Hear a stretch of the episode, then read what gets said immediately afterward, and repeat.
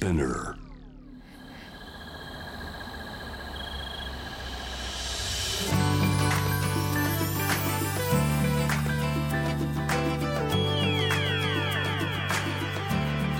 エネオス4 Hour Earth One by One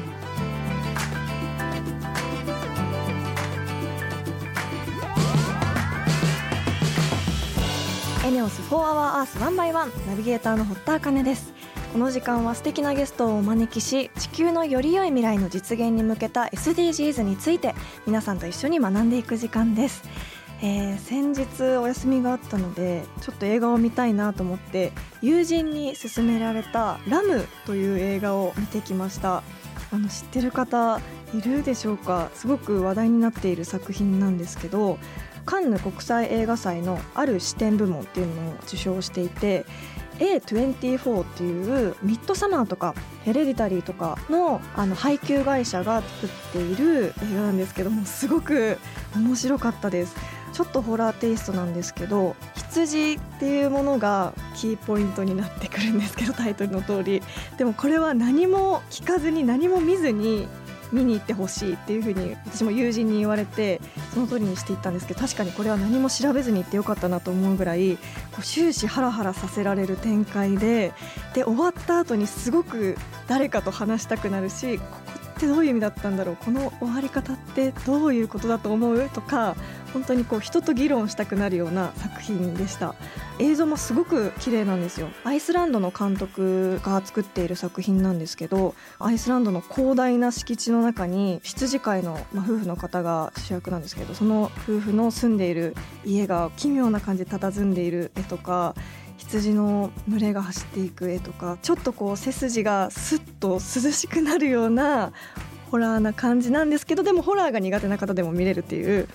他に例えようのない作品というかすごく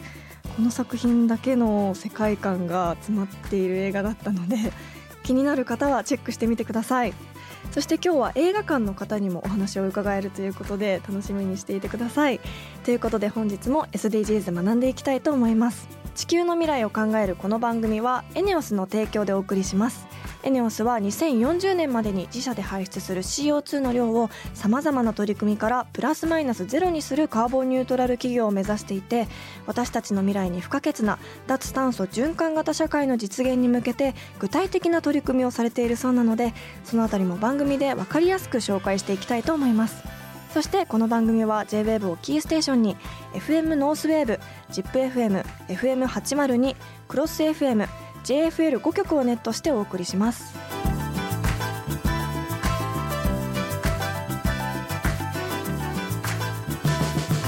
エネオス4 Hour Earth One by One This program is brought to you by エネオス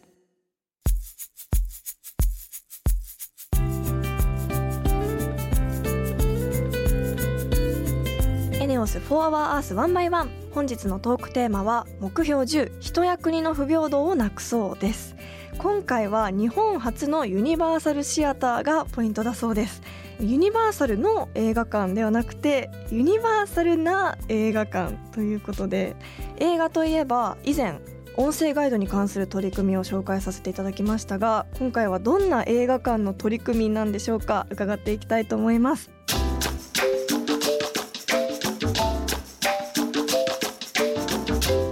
ス4 Hour Earth One by One.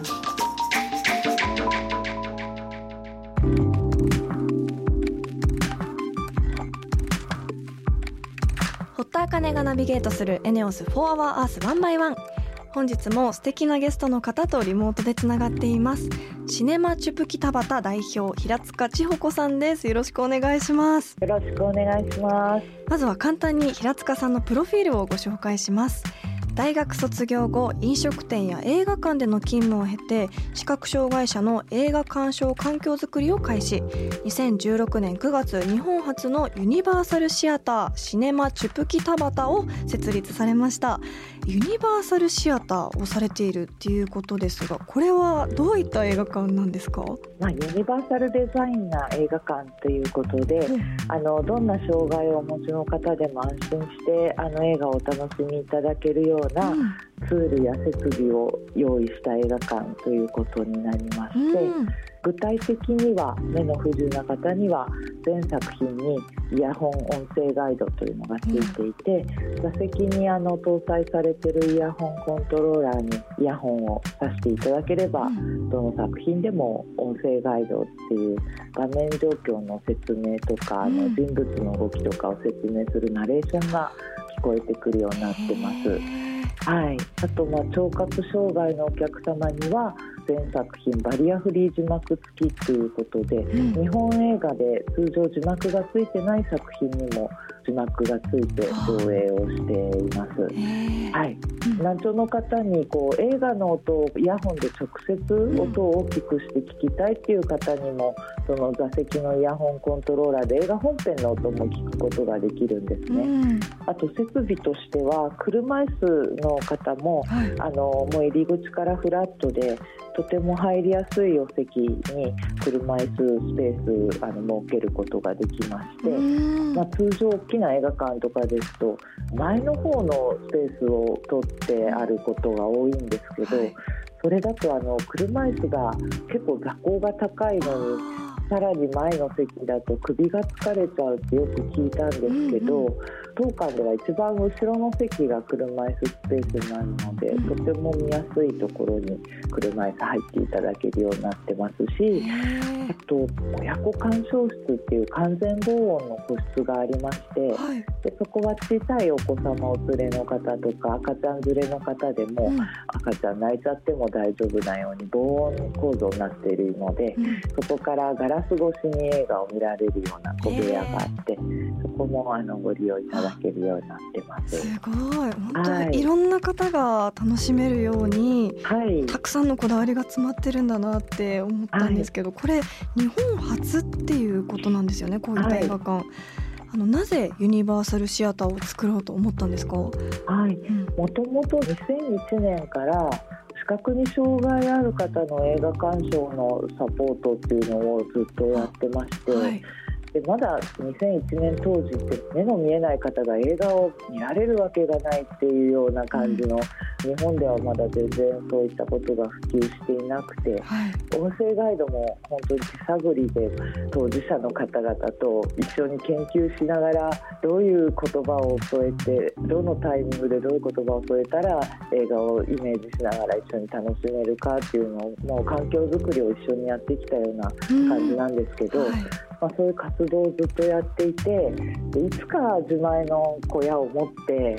全作品いつ行っても音声ガイド付きっていうのをやりたいなっていう夢を叶えたのがこの映画館なんですけど、うん、まあ、せっかく映画館作るならお金もかかるし、見えない方だけじゃなくて、聞こえない方はそうやって字幕付きの上映がこう望まれてるっていうことも分かったし、いろんな方が安心して楽しめる映画館を作ろうっていうので。2016年に募金を集めて設立したんですけれどもそういういきさつでした。映画の音声ガイドってもともとついてない作品とかもあると思うんですけど、はい、そういった時はどのようにされてるんですか？配給会社さんにこう当館でオリジナルで音声ガイドと字幕作らせていただきたいので許諾をいただけませんかっていうことで、まあ、ご相談をして、早めに映像本編の素材と台本データなどこう資料をいただいて作ってます。なんかその音声ガイドをこう作るにあたって、どういったところに気をつけられてるのかなと思ったんですけど。そうですね。音声ガイドは一番気をつけるのは目の見えない方っていうのは耳で聞いてイメージして作品を鑑賞されるので、語順であるとかやっぱり作品に合ったテンポとかリズム感とか、言葉のチョイスっていうのがあるので、作風に合わせることと、はい、それも考えますね。で、まあ、制作側の方が積極的に関わっていただけるような場合は監督さんにもその参加していただいて一緒に作っていったりっていうこともやりますね。確かに。この作り手の人もこういうふうに見てほしいっていうのが受け手に伝わるのもすごく大切ですもんね。そうですね。はい、見えない方の、その頭の中でどう映ってるんだろうっていうのを刺激を受けながらですね、検討されてて、見えない方のその想像力もそうなんですけど、私たちよりも、むしろ目で見るっていう見るじゃないその観察するの方の見るっていう力をねすごい使って見てらっしゃるんじゃないかなって思うことが本当にしばしばあって、声だけで受け取ってたりとか文脈とか読み取ってくれてたりとかで、大体この制作に携わる監督さんとかって、学校とか大学とかでこれは映像学だよとか言ってうん、やった方がいいって言って、うん、しきりに言ってくださってましたね。はい。本当日本初っていうことですごくこういろんなお話聞いていて私も発見があったんですけど最後に平塚さんの今後の目標について教えていただけますか？はい、はいえーとですね、今ちょうどシネマチュプキが映画制作っていうのも昨年行いまして、えーはい、ドキュメンタリー映画の制作したものが10月22日から順次全国でも公開していくんですけれど、はい、こちらの作品がですねちょうど音声ガイド作りの制作プロセスを描いたドキュメンタリーになりまして福祉の文脈ではなく文化を守っていこうっていう中でこのユニバーサル上映を広げていきたいなと思ってまして、それをなんかこの映画とともに皆さんにお伝えしていきたいなっていうのが今の目標ですね。はい、確かにこのユニバーサルシアターから本当に世界中の人たちが楽しめる、はい、あの映画のカルチャーが出来上がっていくんじゃないかなって私も今話聞いて思いましたし、はい、あのこのシネマチュプキって目や耳が不自由な方だけじゃなくて健常者の方々も利用できるということなので私もちょっとチェックしてみたいなと思います。本日はありがとうございました。はい、ありがとうございました。本日のゲストは平塚千穂子さんでした。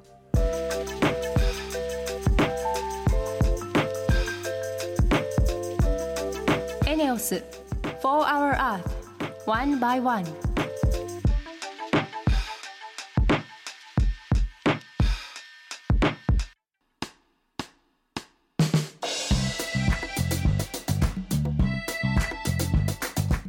堀田茜がナビゲートするエネオス4 Hour Earth One by One ここからはエネオス SDGs ステーションのお時間です。今月も引き続き地球温暖化にも関係のある再生可能エネルギーをテーマにお届けしていきます。先日ジャパンリニューアブルエナジー株式会社代表取締役社長の竹内さんに再生可能エネルギーの現状や必要性どのような思いで事業を進めているのかについてお話しいただきましたが今週と来週は JWAVE の大学生専門学生コミュニティワコーズのメンバーが取材してきてくれたのでその報告を聞いていきます。鈴木作家さんよろしくお願いします。よろしくお願いいたします。鈴木さんは今回どちらへ取材に行かれたんですか？はい。茨城県神栖市にあるジャパンリニューアブルエナジーが運営する JRE 神栖バイオマス発電所に取材に行ってきました。おお神栖市茨城結構遠かったですね。そうですね。ありがとうございます。一週目はジャパンリニューアブルエナジーやバイオマス発電所の仕組みだったり特徴について鈴木さんが取材で見てきた実感も交えて聞いていきたいと思います改めてジャパンリニューアブルエナジーはどういったことに取り組んでいるんでしょうか？はい。2012年設立の再生可能エネルギー発電所の開発から運営を一貫して行う会社です、うん。再生可能エネルギーの開発を通じて幸福で持続可能な社会づくりを目指しているとおっしゃっていました、うんうん、現在は太陽光発電所風力発電所バイオマス発電所を運営中建設中含めて62箇所保有しているそうです、はい、で年間の発電量は約16万世帯の電力消費に相当する規模ということです。うん。そしてあの先日竹内さんがお話を伺った時にあの地域の方と協力しているっていうお話がとても印象的だったんですけどその辺はどうでした？あの発電所の開発や運営にはこう地域の方との信頼関係が不可欠ということをおっしゃってまして、うんはい、開発前から計画や思いについて説明をしたり発電所がある地域の高校生に対してこう奨学金の制度をこう実施したり、うんはい。地域での見学会とかイベントとか、うん、地域の一員として活動することを意識していらっしゃるということをお聞きしました。うん。今回はそんなジャパンリニューアブルエナジーの手掛けるバイオマス発電所を取材してきたそうなんですが鈴木さんはもともとバイオマス発電についてはご存知でしたか？言葉は聞いたことがあるという程度で、うん。はい、こう環境に配慮した発電方法ということはまあ知ってたんですけど、うんうん、実際具体的にどういう発電をしているのかっていうことはあまり知りませんでした、うん、なんか発電所っていうと郊外だったりこう山の中にありそうなイメージなんですが、うんうん、どんなところでした？上須バイオマス発電所っていうのは鹿島臨海工業地帯にあるんですけど、はい、六本木からは車で2時間ぐらいのところにあって、うんはい、バイオマス発電所っていうのは燃料となる木質チップをトラックで運ぶ必要があるので、うん、交通の便が良くて道が広いところにありました。うん。で近くにはまあ住宅もありましたし、うんうん、あとは海が近かったのですごい当日は風が強くて、はい、そういうところにありました、はい、なんか見た目とかってどんな感じなんですか？太陽光や風力の発電はあの燃料が自然そのものなので燃料を保管する場所はないんですが、うん、バイオマス発電所には木質チップという燃料を貯蔵する燃料ヤードがあるのが特徴だと思いました。うんでそのチップはすごい5メートルぐらいのこう山になって積まれていてすごく木の香りがしました。えー、香りもするんだ、はい、で長時間置いておくとこう、うん、なんか自然に発火してしまうっていうことをおっしゃってて、はい、温度管理とかをしているっていうこともお聞きしました。えー、結構やっぱり見た感じすごい大きくて圧倒される感じですすごく大きかったですね。もうショベルカーでこう木質チップをかき出したりしていて、うん、ものすごく大きかったです。見てみたい。広さってどれぐらいでした、はい、私は想像してたよりも意外とコンパクトだなということを感じて、うんうん、なんかこの大きさの発電所で発電する量と考えるとコンパクトだなという印象は受けました。そんなバイオマス発電所ではどんな風にして電気を作っているんでしょうか？山林材や建築リサイクル材などの木質バイオマスをチップ化したものが燃料で、うん、それを燃やして得た熱で発生した蒸気によってタービンを回して発電しています。上須発電所では木質バイオマスを100%国内で調達していて主に関東から調達しているということをお聞きしました。バイオマス発電の燃料ってこう木材以外にどんなものがあるんですか？バイオマスの発電は生ごみとか可燃ごみ木くずなどの燃料で、うん、でも全てがこう自然由来なので火力と同じ仕組みでも環境に配慮した発電になってます、うん、確かに木材から生ごみまで本当にいろんなものが燃料になるんだなって驚きました。そしてあのバイオマス発電のメリットって取材してどんなところだと思いました？廃棄物などを再利用することによって発電しているので燃料となる木材等が CO2 を成長する間に吸収しているので、うん、発電によって発生する CO2 と相殺されているっていうのがカーボンニュートラルで自然に優しいということを感じました、うん、あとは発電が太陽光とか風力とかと比べて全く天候に影響されないので、うん。24時間365日安定して供給できるというところもメリットだなというのを感じました。あそうかということは24時間365日発電するっていうことは発電所にいつも誰かがいるっていうことなんですかね、うん、上須バイオマス発電所の場合は24人の勤務体制で2交代制で常に発電状況を監視しているということでした、うん、モニター画面がすごいたくさんあるこう監視する部屋の見学もさせていただいて、うん、ここでずっと見ているというお話を、はい、お聞きしました。近所の方もすごく安心してい。られますよね、うんはいバイオマス発電所聞くことはやっぱり最近多くなってきたんですけど一体どんなものか私も分からなかったので今日実際に取材した声をお聞きしてなんかますます興味が湧いてきました。でも残念ながらここでお時間が来てしまったということで来週はジャパンリニューアブルエナジーが運営する JRE 神栖バイオマス発電所について鈴木さんが実際に見てきたことをより詳しく伺っていきたいと思いますので来週もよろしくお願いします。よろしくお願いします。取材報告に来てくれたのは J-WAVE WACODES の鈴木作家さんでした。エネオス4 Hour Earth One by One.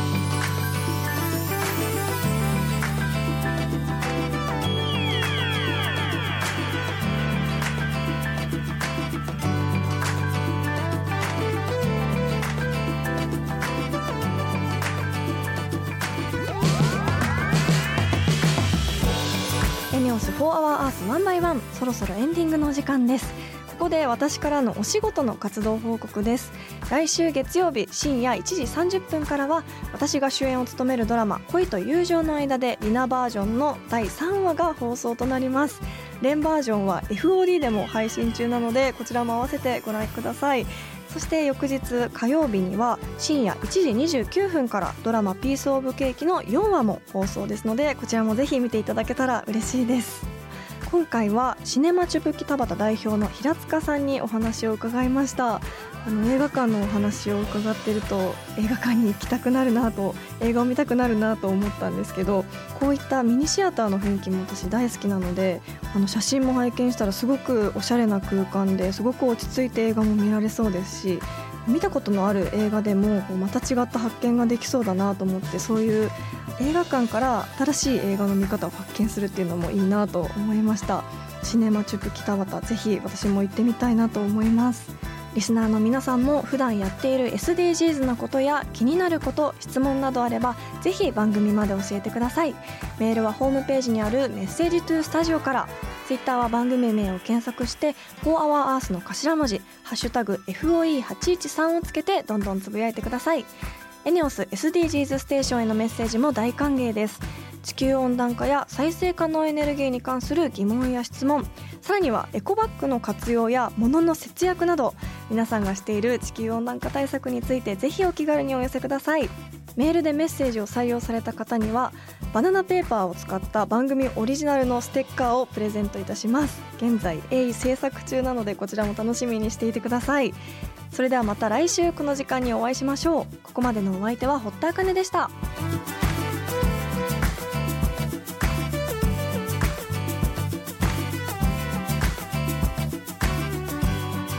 エネオス4 Hour Earth